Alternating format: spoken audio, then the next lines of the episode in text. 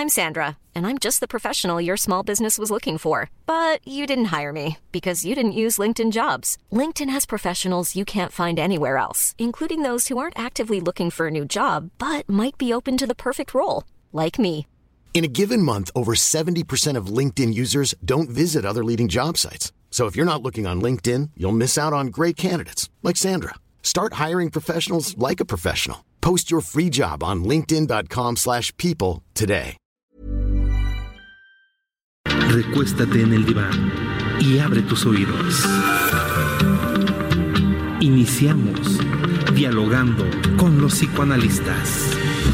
Recientemente en mi casa vive un tipo que me manda, que me corrige, me ordena y me torea, pero me da un abrazo y me gana. Me quita el partido y me pone unos cartones de una esponja que vive bajo el agua. Se sienta en mi sillón, dibuja en el colchón. ¿Qué tal? Buenos días. Estamos aquí contentísimos en nuestro programa Dialogando con mis psicoanalistas. Estamos en el 98.5 de FM en la Ciudad de México, en el 100.3 de FM en Guadalajara, el 92.5 de FM en Tampico, el 106.3 FM en Villahermosa, el 99.9 de FM en Tehuacán, Puebla, el 92.1 de FM en Acapulco. También en el 540 AM en el Estado de México y el 1700 AM en Tijuana. Y además en Bronzeville, en Notigape 91.7 de FM y en McAllen en el 93.5 de FM. Muchos saludos cariñosísimos a todos los que nos están escuchando. Hoy estamos haciendo nuestro programa. Estamos de fiesta porque tenemos un- de invitada a un mujerón, a una mujer exitosísima que va- vamos a entrevistar. Yo soy Rocío Arocha, me escuchas en el Heraldo México y estamos con Yo soy Ruta Axelrod, buenos días, gracias por sintonizarnos hoy. Yo soy José Estrada, va a ser un placer hacer este programa transmitido directamente desde el Fronton México. Qué grandiosa oportunidad y tan grata compañía. Va a ser un gran programa. Va a ser un gran programa. Recuerden que nuestro tema es el hijo favorito, pero antes de entrar en esa materia, pues vamos a tener el honor de eh, entrevistar a Gina Díez Barroso. ¿Cómo estás, Gina? Les agradezco muchísimo la invitación y la oportunidad de estar en, en todas estas estaciones y todos estos lugares que acabas de decir. Gracias. Muy bien. Bueno, pues comenzamos. Porque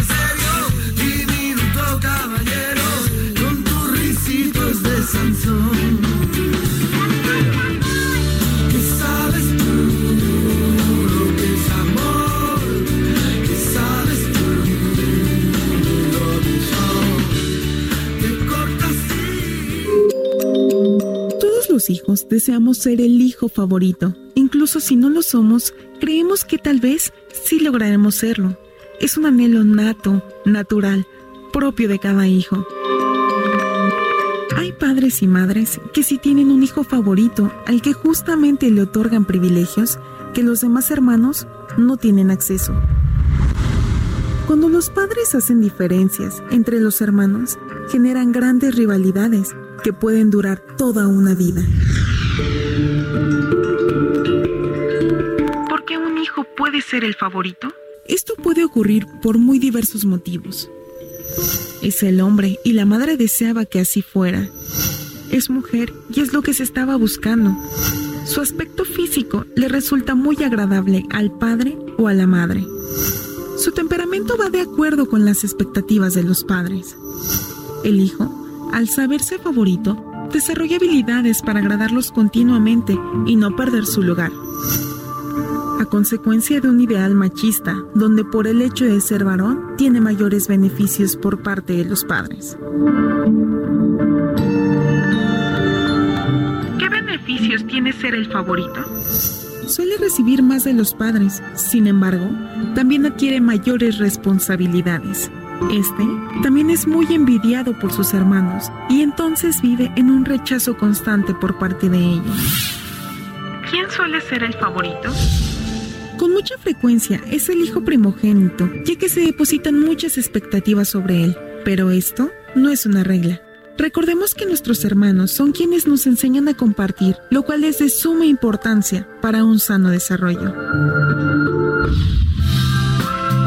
Pensar juntos, meditemos si somos, fuimos o no los favoritos de nuestros padres y cómo esto ha influenciado en nuestra personalidad.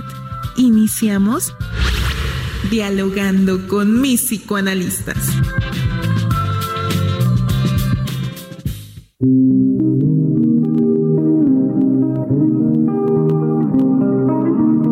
Vamos aquí de fiesta, vamos a hablar del hijo favorito, pero primero vamos a hacer esta entrevista con este, con este mujerón que ya dije que se llama Gina Díez Barroso, yo creo que todo el mundo la conoce.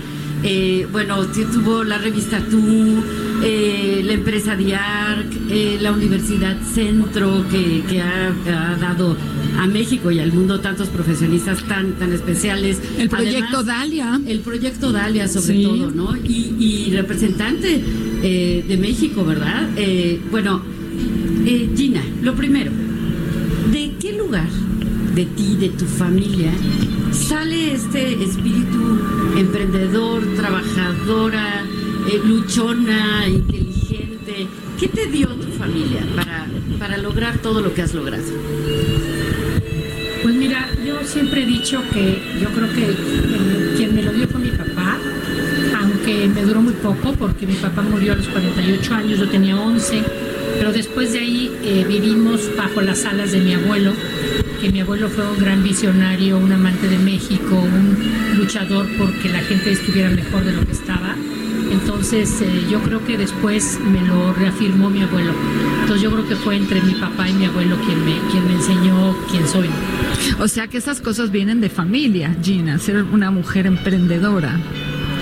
Pues mira, yo creo que vienen de familia y vienen de, yo también, desde luego yo creo que la genética es importante, pero también vienen de quién eres y, qué tanto quieres luchar, ¿no? Yo estoy convencida de, que hay mujeres mártires de género que me molesta un poquito y también hay mujeres que dicen, bueno, esto es lo que me tocó y voy a sacar lo mejor que tengo y por eso la famosa palabra que cuando yo era chica no existía, que hoy está tan de moda, que es la resiliencia. Que sacar lo mejor que tienes y si te toca algo malo, pues rebotar y rebotar más alto. Claro, qué interesante, Gina. Y fíjate que has hecho muchas cosas, tantas que tal vez sería muy difícil hablar de ellas en un programa de tan corta duración. Y a mí me gustaría que nos centráramos mucho en este proyecto nuevo que estás presentando que se llama Dalia. ¿De dónde surge? ¿Por qué Dalia? Mira, Dalia surge, primero, ¿por qué Dalia? Porque Dalia es la flor nacional de los aztecas, Dalia es la flor más resiliente del mundo, que cambia en 10.000 formas. Es una flor que hoy es la flor más redituable después del tulipán, y así esperamos que estemos las mujeres. Y además, fonéticamente, es una flor que el nombre Dalia se dice eh, en todos los idiomas, igual menos en ruso. Y como vamos a abrir en todo el mundo, creo que va muy de acuerdo con quiénes somos y cómo somos. ¿Y por qué lo hicimos? Lo hice porque estaba yo muy frustrada, así como estuve con Centro cuando no se enseñaba correctamente la creatividad de los negocios juntos.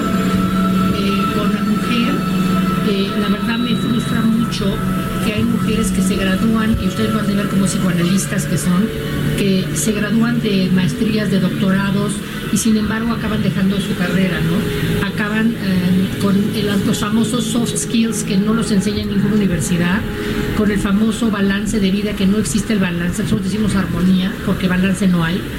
Y, este, y también esa, famosa, necesitamos enseñarles a negociar bien, a luchar por lo que tienen que hacer, a, en vez de buscar un esposo famoso que me molesta, hay que lograr tener socios de vida, y la verdad yo creo que, pues, esto es lo que se tiene que lograr y que hacer, ¿no? Entonces, este, Dalia decidí que íbamos a hacer todo lo que no te enseñan en la universidad.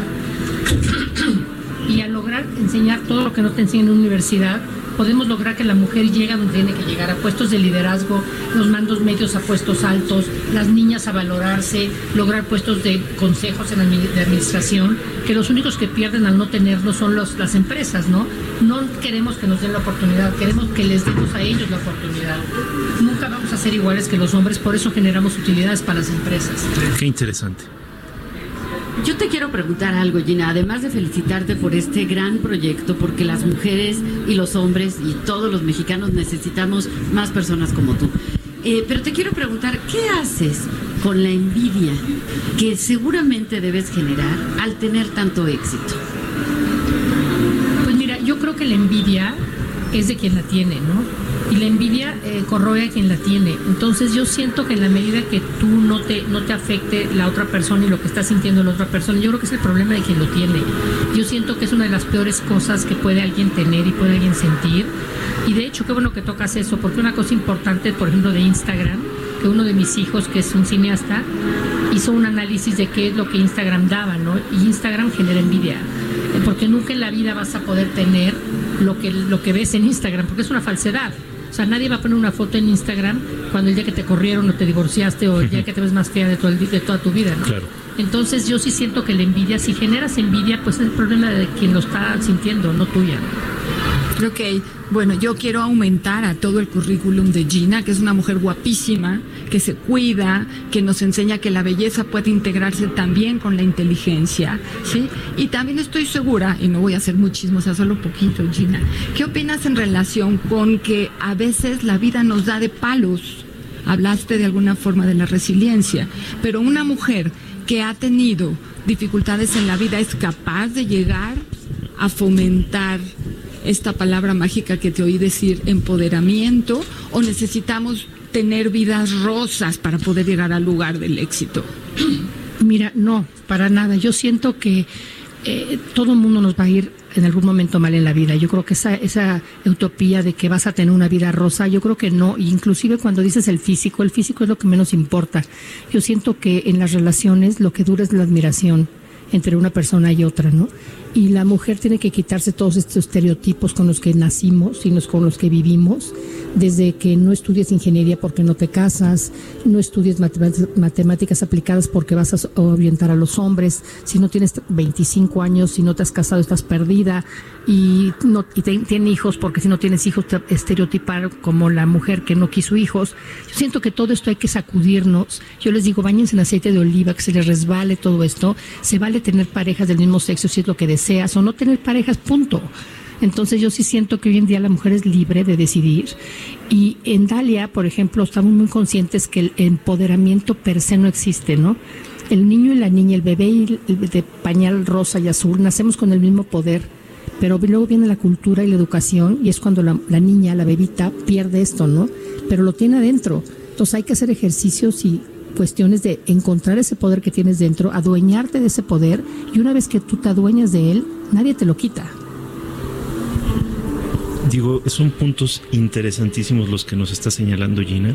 Y fíjate que yo creo que están eh, ocupando un nicho eh, que estaba vacío eh, en la sociedad, precisamente para generar este motor de cambio en chicas talentosas, en mujeres que tienen como todo para, para ser muy exitosas, pero sobre todo para aportar a la sociedad y ayudarnos a construir un mejor país.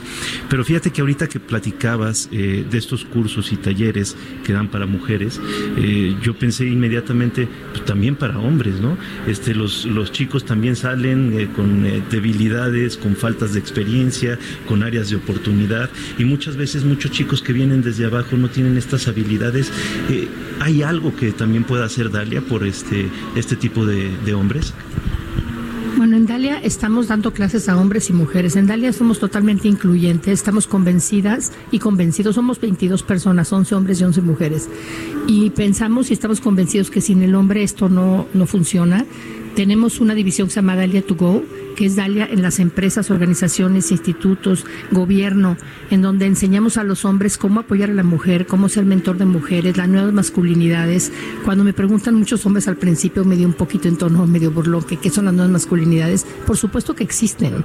En este movimiento de la mujer, la primera duda es en dónde juega el hombre. ¿Qué, tiene que hacer el hombre? Hay muchos hombres que dicen, a ver, ¿están ustedes haciendo unos, unos eh, digamos, muchas peticiones que no hacen la lista realmente. Están diciendo que se están quejando y dónde está la lista de qué tengo yo que hacer y cómo tengo yo que comportarme. Entonces la nueva masculinidad hoy es totalmente distinta. El hombre de cuando yo era joven al hombre de hoy es otra, otro ser humano. Entonces sí hay nuevas masculinidades, sí hay nuevas formas de ser hombre y hay una, una, forma de ser hombre increíble, porque el hombre de hoy es un hombre, es un socio de vida, un compañero de vida que goza a los niños, que goza a la mujer, que, que comparte este crecimiento femenino. Oye Gina, tú dices que sacaste gran parte de todo este espíritu de lucha, de fuerza, de talento de dos hombres, de tu padre y de tu abuelo. Qué importante eh, es esta distinción, ¿no? Saber que las hombres, los hombres y las mujeres todos tenemos los mismos derechos, las mismas necesidades, pero que también tenemos que irnos adaptando a las épocas. ¿Qué piensas de esto? Yo pienso que es importantísimo. Yo, yo creo que yo creo que somos un complemento perfecto. Yo creo que jamás, mira, la famosa igualdad no existe no somos iguales. Así es. Entonces yo creo que la equidad es algo importantísimo y creo que, por ejemplo, el que el hombre aprenda a ser mentor de mujeres sí. es algo muy, muy importante. Yo tengo un mentor hombre y es, es muy importante que se aprenda eso y que ayude a crecer a la mujer. Y además, por ejemplo, las culpas famosas, otro estereotipo muy, muy importante que hay que, ustedes como psicoanalistas seguro lo tratan, hay que quitarnos estas culpas de encima, ¿no? Porque estas culpas, la mujer tiene que darse cuenta que está creando con el ejemplo y en el momento que un niño, hombre, chiquito y grande y adolescente ve a su mamá trabajar, el día que le toque escoger una socia de vida, va a escoger una socia de vida que sea una triunfadora, que sea una persona independiente, que es una persona que siempre admire. Entonces así va, y si es una niña va, va, va a tratar de buscar un hombre igual, ¿no? Un hombre triunfador que le permite crecer, que le permite ser alguien en la vida, hacer un cambio en la sociedad. Y nosotros en Dalia manejamos tres poderes. El poder para ti, para ser una mejor persona, el poder, el poder para poder ejercer en tu familia un cambio y el poder para cambiar la sociedad en la que te rodea. Entonces son tres poderes para poder ser una, mejor persona en general, ¿no? Ok, eh, nosotros sabemos que tienes una de las universidades más destacadas en la ciudad y que tiene un área muy innovadora que tiene que ver con la creatividad. Sin embargo, es licenciatura, es maestría, es doctorado. Y me parece que el referente al que nosotros podemos acceder tiene que ver con la cultura y con la educación, pero para transitar a que nuestras niñas y nuestros niños puedan acceder a nuevas formas de reflexionar el género, tendríamos que trabajar con personitas más chiquitas. Sí, creo que la mitología de las diferencias está en nosotros, que somos la generación anterior, y si pudiéramos tener acceso a la educación primaria, a lo mejor desde ahí podríamos como convocar nuevos ejercicios. Y tengo una pregunta en relación con una palabra. ¿Has oído hablar la palabra marentalidad? No. Ok, entonces tenemos en las nuevas estructuras de género las posibilidades de cambios en hombres y en mujeres. Entonces, parentalidad, si sabes qué es. Sí. Ok, ahora tenemos una que se llama marentalidad, ¿sí? Que refiere a este ejercicio de la mujer generando como una función la posibilidad de educar a sus hijos, porque es la marentalidad. Es las mujeres solas que acceden las, junto con las abuelas, un ejercicio de lo femenino, ¿no? Porque creo que tanto la intolerancia a lo femenino está marcada desde la mujer. ¿Qué opinas de eso? Bueno, yo lo opino que es muy importante también, pero también opino que debe de haber un balance entre los dos géneros, ¿no? Pero realmente lo que dices es importantísimo porque en México y en el mundo, la famosa single mother, la famosa mamá que crea a sus hijos sola, y con la abuelo, con la tía, con la madrina, es importantísimo también. Entonces, yo no había oído esa palabra, pero me encantaría estudiar más al respecto, se me hace súper importante. Vamos a ir a darle cursos a Dalia. Fíjate que, que estaba pensando en tantos proyectos, Gina, tantos proyectos exitosos, demandantes, trascendentes. Se oye mucho hoy en día que no se puede ser madre y eh, mujer exitosa laboralmente hablando. ¿Qué tendrías que decir tú al respecto? Mira, por supuesto que se puede. No te digo que sea fácil. Este, de hecho, voy a hablar ahí en, en lo que me toca ahorita hablar en este foro, porque te digo, lo que no se puede es ser perfecta. Eso es lo que no se puede. Y las mujeres tendemos a pretender la perfección y si no nos sentimos culpables. Y los hombres no, los hombres fallan y, no les importa mucho porque entienden que la perfección no existe, ¿no? Entonces, claro que se puede y, por supuesto que hay que tratar de, de, darnos cuenta que es importante que si un día no llegas por el niño al colegio a tiempo, si no te vestiste de Superman ese día, si los brownies se te bajaron y el pastel no te quedó bien, tampoco importa. Entonces, eso yo creo que es importante darnos cuenta que sí se puede, el balance de vida sí se puede en la armonía, ¿no? Porque no es la perfección balanceada perfecta. Un día vas a caer más de un lado, otro vas a caer del otro lado. Y acerca de lo que decías tú de los niños, por petición de varias de las niñas tenemos Dalia Girls. Dalia Girls es un ah, programa, sí, qué, chistoso que nos dices, pero Dalia Girls es un programa de 10 a 16 años y es justo para los colegios, porque sentimos que las niñas hoy, en día están devaluadas, no saben por dónde van, eh, no saben para qué están en este mundo, eh, tienen los problemas de relacionarse con los niños, les da pena cuando tienen un coeficiente alto, a los 12, 13 años se les empieza a bajar, pero porque ellas lo bajan, ¿eh? porque no quieren verse muy inteligentes, entonces se hacen un poquito tontas aunque no lo son. Ese prejuicio que existe, ¿no? Si eres muy inteligente te va a costar trabajo conseguirte un hombre que te quede a la altura. Así es, la famosa también, el famoso, bueno, yo tuve una fundación de mujeres en violencia hace 25 años y me doy cuenta también que el cyberbullying es una cosa tremenda, ¿no? Entonces decidimos hacer Dalia Girls y son seis módulos que implican desde, desde qué haces en este mundo, cuándo, cuál es tu posición aquí, el riesgo de la comunicación oral, el riesgo de la comunicación en, redes sociales, un plan de vida, es todo esto para los colegios y para las niñas chicas. Y empieza con un módulo de tres horas para los papás. Claro. Qué padre, qué, qué, cosa tan interesante. Eh, estamos platicando con Gina Díez Barroso aquí en Dialogando con mis psicoanalistas. Y Gina, yo te pregunto dos cosas. Una, ¿qué se siente ¿Qué, hay adentro de ti eh, respecto como al orgullo, a la emoción, al entusiasmo de haber logrado tantas cosas y tantas más que te quedan por lograr?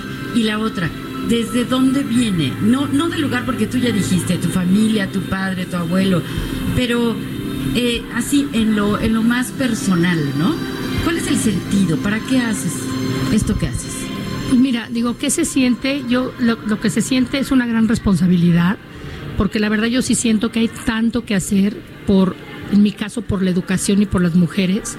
Y la verdad, te digo una cosa, yo creo que lo hago porque, porque siento que tengo, un, tengo la verdad, la capacidad de hacerlo, tengo la capacidad eh, de cambiar a muchas de las mujeres cuando te das cuenta que crees que las estás ayudando en tu vida en su vida profesional y de repente te das cuenta que las sacaste de una relación de violencia ¿Por qué? Porque encontraron ese poder que tienen dentro, porque encontraron que no van a aguantar más una relación física que la está lastimando o que, o que pudieron lograr, que, eh, no sé, poner un negocio y darles empleo a muchas otras. O sea, yo sí siento que, que mi vida cambió. Yo desde que cumplí 40 años que decidí que pues DIAR crecía y tenía mis desarrollos inmobiliarios muy bien, pero tenía que cambiar México por medio de la educación y hace poco por medio del cambio de las mujeres. Yo me siento con una gran responsabilidad y espero durar muchos años más para poder lograrlo, ¿no? Pues porque eres nuestra musa, te tienes que poner bien abusada porque ahí vamos todas atrás de ti. Pues ojalá, mire, y ojalá y sigan, nos vean en la página de dalianpower.com y me sigan en redes sociales como Gina Díez Barroso también. Otro día vienes con nosotros al programa y hablamos de otras cosas. Te vamos a seguir desde luego. Entonces, repítenos la página, por favor. la página es Dalia, D-A-L-I-A, dalianpower.com. Perfecto. Felicidades, Pues muchísimas gracias, Gina. Ha sido un placer inmenso estar contigo, conocerte. Yo te conocía de oídas, ¿no? Pero no te había visto y para mí ha sido muy emocionante conocerte. Un ejemplo de mujer. Y pues muchísimas gracias por haber estado con nosotros. Nos vamos a un corte y continuamos con Dialogando con mi psicoanalista. Cuéntame del niño que escondía tan celoso una después nunca encontró. Si el primero de los once hermanos tuvo que volverse huraño para no perder control. Cuéntame del joven que quería secuestrar a su vecina, cuántos palos le costó. Cuéntame cómo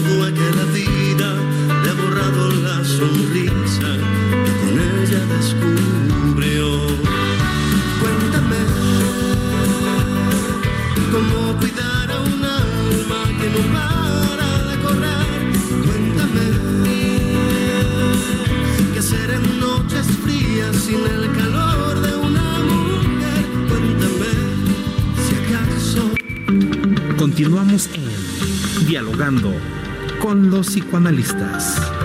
Estás escuchando Dialogando con los psicoanalistas en El Heraldo Radio. Regresamos. May God bless and keep you always. May your wishes all come true. May you always do for others and let others do for you.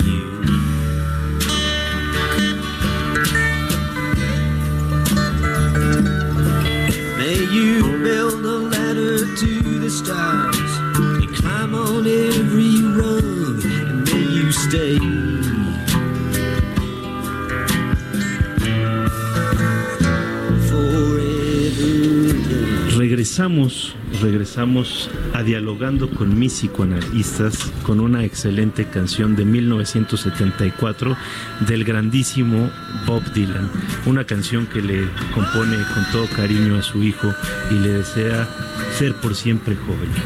Qué belleza de canción, qué buena elección, mi querido Pepe. Yo soy Rocío Arocha, estoy aquí en el Heraldo Radio y estamos hablando, vamos a empezar a hablar ahorita del hijo favorito. Yo lo primero que quiero decir es esto, ¿eh? Yo leí una encuesta que hizo el New York Times eh, hace muchos años, no tengo en estos momentos la fecha, en donde se les preguntaba a los hijos, no únicos, sino los que tienen hermanos, ¿no? Oye, ¿tú eres el favorito de tu papá o tú eres el favorito de tu mamá? Y la mayoría decían, sí, yo soy el favorito, ¿no? Es muy curioso como, primero, todos queremos ser el favorito, ¿sí? Sea yo eh, que tenga dos hermanos, tenga cinco, tenga seis, todos queremos ser el favorito. Y otra cosa bien interesante, muchos creemos ser el favorito, aunque no lo seamos. Yo les quiero preguntar aquí a Rudy, y a Pepe, ¿ustedes fueron los favoritos? ¿Son los favoritos de sus papás? ¿O tienen un hermano que fue el favorito? ¿Qué cosas quieres saber? Pues sí, Fíjate que, que es, una, cuenten. es una pregunta bien interesante y, y yo creo que en alguna medida todos tenemos la percepción de una conexión muy importante. Yo no sé si fui el favorito de mi padre, yo tengo la sospecha de que sí, pero de lo que sí estoy muy seguro es de que siempre hubo una conexión muy especial, con sus pros y sus contras, Ajá. pero siempre, siempre muy especial. Ya. ¿Y tú, Ruth? Bueno, yo te voy a contar que ese tema no es un tema nuevo en este momento. Sí, Ajá. tuve mis conflictos importantes siendo hermana, pero Oye, las- cuando- eh, perdón que te interrumpa, pero las hermanas, qué rivalidades, ¿verdad? Pero aquí te, déjame contarte la historia de este asunto. Es que cuando me di cuenta del precio de ser la hija preferida, me, me fui corriendo, me fui corriendo, porque claro que hay un deseo en todos nosotros de ser muy queridos. Y sabes, la suerte es que tenemos papá y tenemos mamá y tenemos abuelos. Entonces también se puede distribuir en lo- entre las personas importantes y significativas de una familia. Cada vez que nace un bebé, como que alguien lo adopta inconscientemente, ¿no? Uno, la mamá le dedica el bebé a alguien, generalmente si es científicamente hablando, va, va a ir al padre, ¿no? Después va a ir a la madre, o sea, se dedican los bebés a diferentes figuras de amor, ¿no? Y esas figuras de amor se vuelven los compadres o se vuelven los responsables alternativos a la crianza de ese pequeño.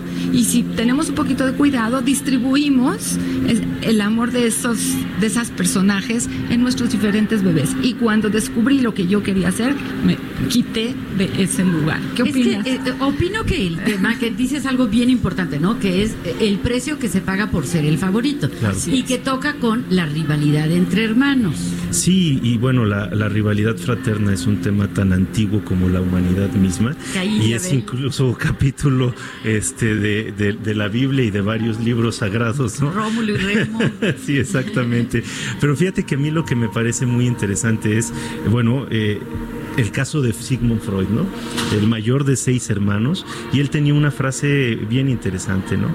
Aquel hijo que es el consentido de su madre, yo podría agregar, o de su padre, tiene un eh, futuro casi garantizado, ¿no? Este, y bueno, Sigmund Freud era el niñito de oro, El ¿no? niño, Incluso su sí. mamá le decía Siggy, Golden Siggy, ¿no? Golden Siggy, la mamá, bueno, lo adoraba, lo adoraba. Le llevaba sus bocadillos de, de arenque que le encantaban a Freud. Y cómo eh, eh, hay también estadísticas respecto al hijo primogénito y al hijo favorito. Y al hijo único. Eh, sí, al hijo único, ¿no? Que llegan a ser presidentes, llegan a tener puestos muy importantes. Como que ser el favorito te lleva lejos. Claro. Pero también te sobrecarga muchísimo. Sí. Sí, siempre, siempre tenemos la suerte de encontrar en la palabra ambivalencia una salida eh, lógica para entender que hay mucha responsabilidad y mucho gusto por llevarla a cabo, pero al mismo tiempo una serie de angustias y de preocupaciones para dejar al otro contento y no perder el lugar, que esa es la lucha terrible el hijo que es preferido. Y fíjate, Ruth, que, que creo que es muy interesante hablar de este tema porque a veces escuchamos coloquialmente, yo quiero a todos mis hijos por igual. Y entonces el hablar del tema del hijo favorito resultaría un poco ocioso, ¿no? Pero ¿será cierto? ¿Es posible? Eh, ¿Es real? mira, mira, Pepe, yo una vez escuché una frase de una actriz norteamericana que decía que solamente te confiesas a ti misma como madre quién es el favorito de tus hijos en un momento de mucha gravedad, de mucho dolor. Vamos a decir que te dan una noticia muy, muy grave, ¿no?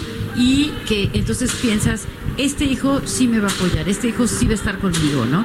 Y que ahí a momentitos puedes pensar, este es mi favorito. Pero también es el secreto, bueno, dicen por ahí que es el secreto peor guardado. O sea, no lo decimos, pero parece que todos los hijos se enteran, ¿no? Pero es evidente, evidente, ¿no? Y, cambiamos de favorito también. Claro. Yo creo que yo tengo tres hijos, los tres son mis favoritos, pero sí creo que a veces cambiamos, ¿no? Como que uno uno está de moda, te cae mejor un rato, luego el otro. ¿Qué piensan? Fíjate que a mí me parece muy interesante eh, el, el hablar de la legitimidad de tener sentimientos de preferencia. Y aquí es un tema bastante peliagudo, porque no estamos hablando eh, de falta de justicia, ¿no? Es decir, no estamos hablando de eh, darle menos cariño a los demás, no estamos hablando de siempre favorecer al otro, sino de que en el mundo de los afectos uno simple y sencillamente no manda, uno quiere a quien quiere. Bueno, les recuerdo a todos que estamos en dialogando con mis psicoanalistas. El teléfono en cabina 55 80 68 11 58. Yo soy el Heraldo Radio y quiero comentar que me preocupa eh, este asunto entre el amor y ser el favorito. A mí me preocupa en términos de justicia, ¿no? Hay un chiste eh, entre psicoanalistas que va una mamá y le dice al doctor, oiga doctor, ¿por qué me salieron tan mal mis hijos y a los, a los cuatro los traté igual, ¿no? Y el doctor le contesta, por eso señora, por eso, ¿no? ¿Por qué? Porque en estricto sentido, justicia desde la definición aristotélica es darle a cada quien lo que se merece o lo que le Lo que corresponde. necesita. Sí, entonces a veces un hijo, vamos a decir, es un buen estudiante, es amable, es respetuoso. Y a lo mejor tengo otro que en ese momento está siendo irrespetuoso, está siendo vago. Entonces, ¿qué? ¿Los trato igual? ¿Son igual de favoritos? Son preguntas. Em, quería también mencionar que favorito también puede ser un sinónimo de fácil, de que, que es un hijo más fácil. Ajá, ¿sí? que te llevas más fácilmente más fácil mejor con, uno que con otro. Sí. Sí. Es decir, yo estoy segura que las mamás, cuando deciden tener bebés, lo hacen desde el deseo, porque hay mamás que deciden no tener a los bebés y entonces los, los toman de otra forma y no hay bebés, ¿no? Pero ya que los bebés están aquí, las mamás tienen la claridad de hacerse responsables de que tengan buena vida. Eso no quiere decir que se puedan llevar igual con todos sus bebés. Hay bebés que son más berrinchudos, hay bebés que incluso rechazan a las mamás. ¿Se acuerdan todos los conflictos de la alimentación básica con, con el maternaje inicial, ¿no? Con el pecho. Hay bebés que se agarran fácilmente de su mamá. Hay bebés que rechazan el pecho. O sea, cada personita llega a esta, esta situación mundial, este, este- al mundo, con sus características y la mamá, aunque ame a todos sus hijos, se le va a facilitar más llevarse con alguno mejor que con otro. Incluso eh, añado que también los rasgos físicos, ¿no? Porque puede ser que vamos a suponer que me acabo de divorciar y que este hijo es idéntico al papá que en estos momentos me está cayendo mal. Entonces, también hay rasgos físicos que no son como más más fácil, más atractivos, ¿no? Ah, Ahí sería muy interesante siempre estar preguntándonos un poquito respecto a nuestra historia eh, previa de parentizaje. Quiero decir con esto que muchas veces la representación que tenemos eh, de un hijo coincide con fantasmas eh, previos eh, de nuestros antepasados. ¿no? Por ejemplo, mi hijo se parece mucho a mi papá. Y entonces yo tenía una relación maravillosa con mi papá y entonces tal vez este hijo tenga una particularidad o un cariño más especial. Sin embargo, puede que yo me lleve mal con mi papá y entonces el pobre niño las va a pagar. Y entonces se juegan muchas cosas al momento de hablar del hijo favorito. Pero lo que es muy importante resaltar es que debemos de ser equitativos, debemos de ser justos como padres y justo es darle a cada quien lo que lo merece. que se merece. Esto es bien importante, Pepe. Y sobre todo, recalcar esto. ¿Por qué? Porque las rivalidades entre los hermanos se fomentan cuando se hacen preferencias. Es decir, si yo como mamá o papá no me estoy dando cuenta que a uno le estoy dando mucho más, lo estoy favoreciendo en contra del otro, lo que voy a generar es una pelea entre estos hijos. Cuando los hijos se pelean, de verdad, se están peleando para ver tú como mamá a quién le vas a dar la razón. Yo tengo una anécdota de una amiga que me contaba que su esposo son fueron siete hermanos, ¿no? Y cuando se empezaban a pelear, cualquiera con cualquiera, el papá sacaba un periódico, les daba un periodicazo en la cabeza a cada uno y les decía todos por igual, ¿no? No estoy fomentando que, desde luego, que le den periodicazos a sus hijos, sino lo que quiero decir es que si favoreces a uno y dices, este tiene la razón o el otro tiene la razón, entonces se va a generar mayor conflicto.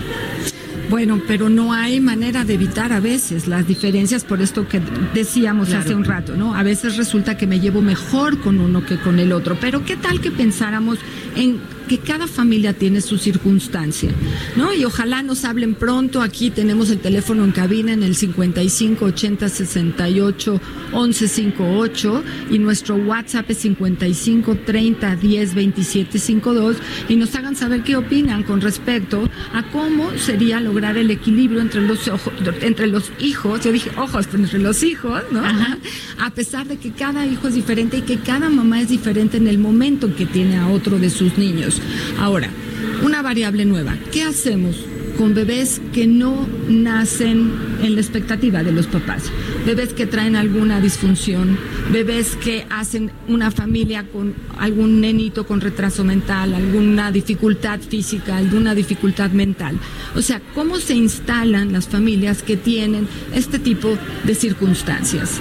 Esto es muy importante porque suele ocurrir que si el hijo necesita más, pues claro que le voy a dar más, porque ese hijo está necesitando de mi presencia, de mis cuidados, tal vez con mayor eh, amplitud que, que el otro, ¿no? Y el otro pobre luego se queda como que a mí no me quieren. A mí una vez una, una paciente mía me dijo, a mí me hubiera gustado tener Asperger como mi hermano porque entonces me hubieran querido igual que a mi hermano, ¿no? Entonces, eh, es inevitable que si un hijo necesita más, tengo que ayudarle más, pero que también esto va a despertar una rivalidad con el hermano. Como, como que es imposible separar hijo, hijo favorito de rivalidades entre hermanos. Y, hay que ser eh, siempre muy conscientes de todos estos eh, privilegios que se dan en cuanto a atención eh, debido a las necesidades de, de cada niño, ¿no? Eh, yo estaba pensando eh, en una metáfora con relación a la agricultura, por ejemplo. En los eh, vinos, a la hora de los eh, de las cosechas, este, hay uvas que son mucho más eh, propicias para hacer vino. Y resulta que los agricultores han encontrado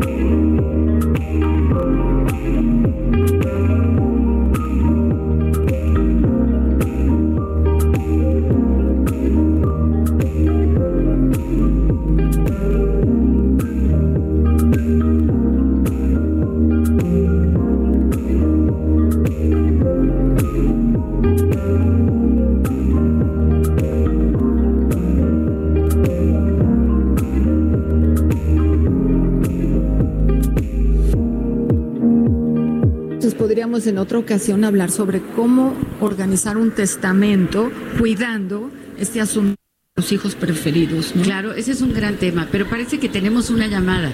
¿Qué tal? Buenos días. Buenos días. Tenemos la- Buenos días, ¿cómo estamos? ¿Qui- ¿Quién nos llama? Bien, eh, el origen del favorito muchas veces es de, de carácter etológico, el alfa en las manadas, pero en el humano es la conservación del apellido y del nombre.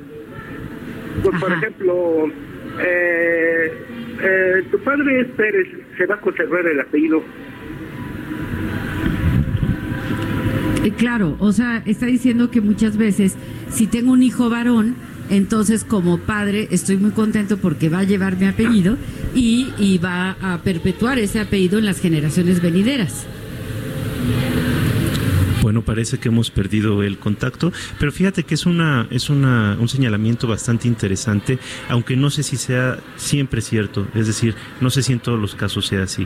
A mí me ha tocado conocer casos muy concretos eh, en los que la mujer, eh, la hija chiquita o la hija mayor resulta ser este la favorita y bueno, sabemos que el apellido en realidad, el apellido paterno muere eh, en cuanto al paso con, con una hija, ¿no? En algunos países, porque ya en algunos países se permite perfectamente poner como primer apellido el materno y como segundo el paterno. Interesantísimo, ¿no? Claro, claro. Entonces, en realidad, también también vamos a hacer un programa sobre el orden, según el orden de nacimiento, Orden de nacimiento, que te toca, ¿no? sí, claro. Porque también es muy distinto. En algunas familias, como bien dices, Pepe, el menor es el como el consentido de todos, ¿no? Porque pues, Benjamín le llaman, Sí, ¿no? exacto, ¿no? El chiquito, ya estamos como más relajados como papás, etcétera, ¿no?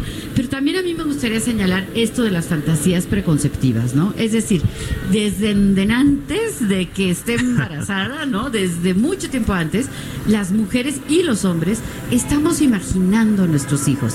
Desde que somos chiquitos estamos pensando, yo me acuerdo de algún hijo mío que muy chiquito me dijo, tenía como ocho años, ¿no? Ma, cuando yo tenga hijas, tienen que querer a los perros, ¿eh? Porque si mi hijo no quiere a los perros, entonces yo me voy a enojar. Pero es el juego cultural. ¿Cuántas Exacto. muñecas hay en tu casa o tuvimos en casa jugando a ser mamás, Sí. imaginándonos con esta función materna, relacionándonos con bebitos, ¿no? Claro, y luego nacen.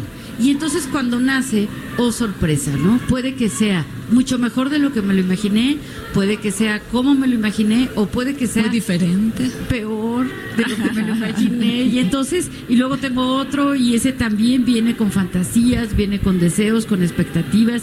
Qué difícil saber educar bien y saber darles a cada hijo lo que les, les corresponde y que nuestros hijos sepan que estamos intentando hacer lo mejor que se pueda, ¿no? Y para esto también se necesita mucha educación.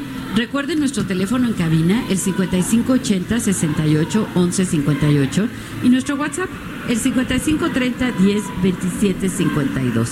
Estamos en este momento estamos en el frontón México, aquí en la Ciudad de México, eh, juntito al Monumento a la Revolución, está padrísimo aquí. Y eh, eh, bueno, estamos en el 98.5 de FM en la Ciudad de México, 100.3 de FM Guadalajara, 92.5 de FM Tampico, 106.3 de FM en Villahermosa, 99.9 de FM en Tehuacán, 92.1 de FM en Acapulco, 540 de AM en el Estado de México, 700 AM en Tijuana y en Brownsville el 91.7 de FM y McAllen 93.5 de FM. De, de paso les voy diciendo nuestro tema para la siguiente semana que va a ser las neosexualidades.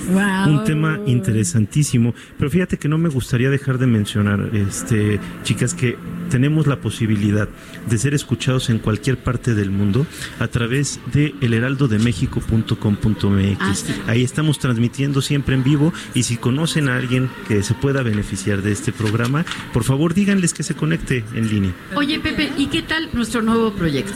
No, hombre, interesantísimo. ¿Qué te puedo decir yo? Es, es nuestro hijo favorito, Es tal nuestro vez. hijo favorito en estos momentos. Se Oigan, llama tengo- tengo- Divagando en la mente de. Entonces queremos que, que nos, que nos escuchen. Cada martes sale una nueva cápsula. El martes pasado salió Divagando en la mente del feminicida. Y ya hicimos también Divagando en la mente del Joker. Entonces nos, nos importa mucho que nos escuchen. Perfecto. Tengo, tengo un WhatsApp, ¿puedo leerlo Claro, todavía? claro. ¿Tenemos tiempo? ¿Sí? Dice así, ¿qué pasa con la culpa en el padre de darse cuenta que le da más a otro hijo, pero que no puede evitarlo? Que es una cosa que le sale de adentro y que no tiene la forma de manejarlo de una circunstancia más consciente. Una, una pregunta muy interesante porque como decíamos hace rato, decía Pepe, en, en el corazón no se manda, ¿no? Entonces, claro que el afecto se dirige mucho más a esa persona, a ese, a ese hijo, que como que naturalmente nos cae mejor o nos trata mejor o nos llevamos mejor, pero luego nos da culpa. Yo diría que la culpa es un semáforo, es una luz roja que nos indica que tal vez sí debemos mesurar, debemos medir, debemos reflexionar un poco más sobre nuestras acciones. O sea que la culpa de alguna forma sería reparatoria. Si, si es persecutoria no la queremos, pero le sirve bien al que se da cuenta que podría quizá parar de hacer eso que está ejecutando de forma lastimosa para poder dar una nueva alternativa. O sea que está terrible sentir culpa, pero en este caso la pregunta nos da la oportunidad de parar algo para mejorarlo. Para entender la culpa para mejorar, para reparar. Bueno, eh, yo les quería recordar que somos el Heraldo Radio. El día de hoy estamos la doctora Ruth Axelrod, Rocío Arocha y un servidor, José Estrada, de manteles largos transmitiendo desde el Fronton México, un espacio privilegiado. Fíjense que hace tiempo estaba reconstruyendo un poquito historias de aquí del Frontón y recordé una foto de Cantinflas que le gustaba jugar al High Alay y se venía aquí al Frontón México. qué Y bueno, yo les digo que yo venía de chiquita. Sí, sí, sí. Y era la preferida, mi papá me traía. Continuando de manteles largos, el día de hoy tenemos una invitada excelente llamada Natalie Marcus y nos va a hablar del secreto de la longevidad. ¿Cómo estás, Natalie? Feliz de estar con ustedes, gracias. Oye, Natalie, a ver, platícanos. ¿De verdad tienes el secreto de la longevidad? Pues mira, lo tienen más bien muchos tribus, países y centenarios que estamos observando y analizando a través de estudios de por qué están viviendo hoy la gente más de 100 años. Ya. Y, es, y, qué- y lo, qué- y por lo- qué? y lo que estamos viendo no solo tiene que ver con su nutrición, más bien es su personalidad. Ah, qué ¿Qué interesante. significa? A ver, Esta cuéntanos. gente es muy interesante. Solo hace una sola cosa a la vez. No se estresa y no llega a estar exhausto. Escucha su cuerpo. O sea, se enfoca. Se, enfoca, está en el mindfulness, en el aquí y en el ahora. Es gente optimista, que no se deja vencer con los obstáculos. Si enviudó, si le cortaron la pierna, quiere seguir, tiene un propósito de vida, el servicio. ¿Qué significa? Eso, esta gente no está esperando que la nuera o el hijo vengan a la casa a verla, sino al revés. Se levanta con las ganas de hacer un servicio para la comunidad, de dar un propósito de vida. Se levanta con este propósito. En japonés se llama ikigai. Ikigai es ganas de vivir, de aprender, de gozar, hacer una artesanía para la comunidad, para el bautizo, ir a ayudar, cocinar para la gente alrededor, sentarse en la tarde a compartir con el abuelo sabio sus historias de vida y que la gente los escuche, los nietos, a tomar té, a convivir, la parte social, de no aislarse, de Ya. estar en una pertenencia. Oye, ¿y tú cómo lo haces? ¿Qué es lo que haces en esto? Bueno, yo trabajo en la medicina funcional y lo que mido es la edad biológica de la gente. Tú puedes tener, por ejemplo, 30 años y tu edad biológica de 80. Si eres tan joven como tu parte más vieja, es decir, si yo tengo 48 años, pero mi hígado tiene 60, soy de 60. Ya, Entonces, el ya. envejecimiento es un proceso que se puede revertir, atrasar y adelantar en cualquier edad. ¿De qué depende? De tu estilo de vida. Cómo duermes, cómo piensas, tu actitud ante la vida, si tienes un propósito y de algo bien importante, ejercicio y meditación, respiraciones y la dieta. La dieta mediterránea. Se ha visto que la gente que come esta dieta de pescados de agua fría, omegas, como pescado, sardinas, anchoas, macarela, la dieta de aceitunas, nueces, aceite de oliva, de grasas vegetales, es la gente más longeva del mundo. Ya. Oye, qué interesante que nos hablas de esto, Natalie. Y fíjense que les tengo que decir que Natalie es un claro ejemplo de ello. ¿eh? Estamos ante una mujer guapísima que se conserva bastante, bastante joven y que se ve que tiene resultados. Oye, Natalie, Gracias, ¿y cómo, gracias. cómo te podemos contactar? Por favor, dinos. Bueno, antes de que te diga eso, quiero decirte que yo la conozco hace mucho tiempo y Ya. sigue siendo igual de bella que hace mucho Ah, tiempo. Pero tenía, en aquel entonces, Natal, tenías el cuidado de poner mucha atención en lo que tus pacientes comían, no nada más en el bienestar emocional y en la lucha por tener cada día algo emocionante que hacer, sino que nos mandabas a hacer un estudio que nos ayudara a que no comiéramos las cosas que nos intoxicaban. Y entonces juntando tu área de nutrición con nuestra área de trabajo emocional, creo que uno de los puntos de anclaje entre lo que tenemos que cuidar es la palabra intoxicación. ¿Qué opinas? Ok, es un punto muy importante, gracias. Mira, hoy se sabe que 5% de las enfermedades son genéticas, solo el 5. El 95% es nuestro estilo de vida. Es decir, las balas de la pistola son nuestros genes. Quien dispara el gatillo somos nosotros. ¿Cómo lo disparamos? Si yo vivo en México, donde hay contaminación, ¿sí? metales pesados, plomo, además como mucho atún y salmón que tienen mercurio, y además no hago ejercicio, no sudo las toxinas, ¿sí? no llevo una dieta rica en antioxidantes, Entonces, ¿qué hago? Voy a expresar estos genes y me voy a intoxicar. El chiste es cómo limpias tu cuerpo todos los días. Claro, Natalie, te qué importante. Danos Natalie? tus datos, por favor. Bueno, en Bienesta, Bienesta MX, estamos en todas las redes, Natalie Marcus con THY, 52 59 14 14, tenemos cinco sucursales, estoy en el radio, en la televisión, escribiendo. Bienesta se escribe con B de bueno. Con B de bueno. Claro. Oye, pues estar muchísimas. bueno claro, asunto. algo muy Bienestar, bueno. Qué- Qué, bienestar. importante lo que nos vienes a aportar. Seguramente muchos se van a beneficiar con esto. Muchas gracias. Al contrario, un gusto estar aquí por su tiempo. Muchas gracias. Y bueno, pues eh, prácticamente tenemos que despedirnos, a pesar de que estamos tan contentos con, con nuestros temas, con nuestras dos entrevistadas del día de hoy.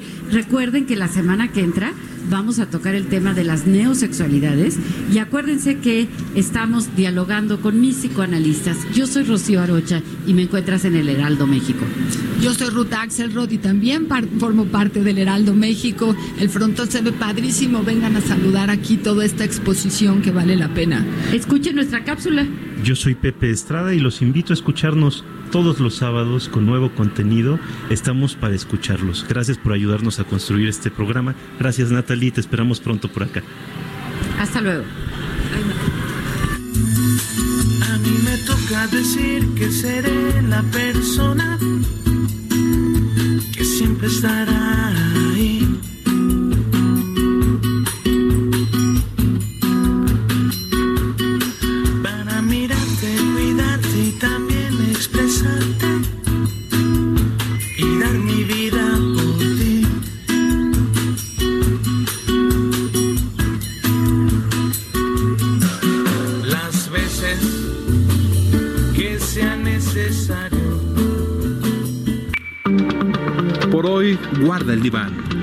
esperamos la próxima semana para que juntos abramos nuestros oídos en Dialogando con los psicoanalistas. Deserves the best, and there's no better place to shop for Mother's Day than Whole Foods Market. They're your destination for unbeatable savings, from premium gifts to show-stopping flowers and irresistible desserts. Start by saving 33% with Prime on all body care and candles. Then get a 15-stem bunch of tulips for just $9.99 each with Prime. Round out Mom's menu with festive rosé, irresistible berry chantilly cake, and more special treats. Come celebrate Mother's Day at Whole Foods Market.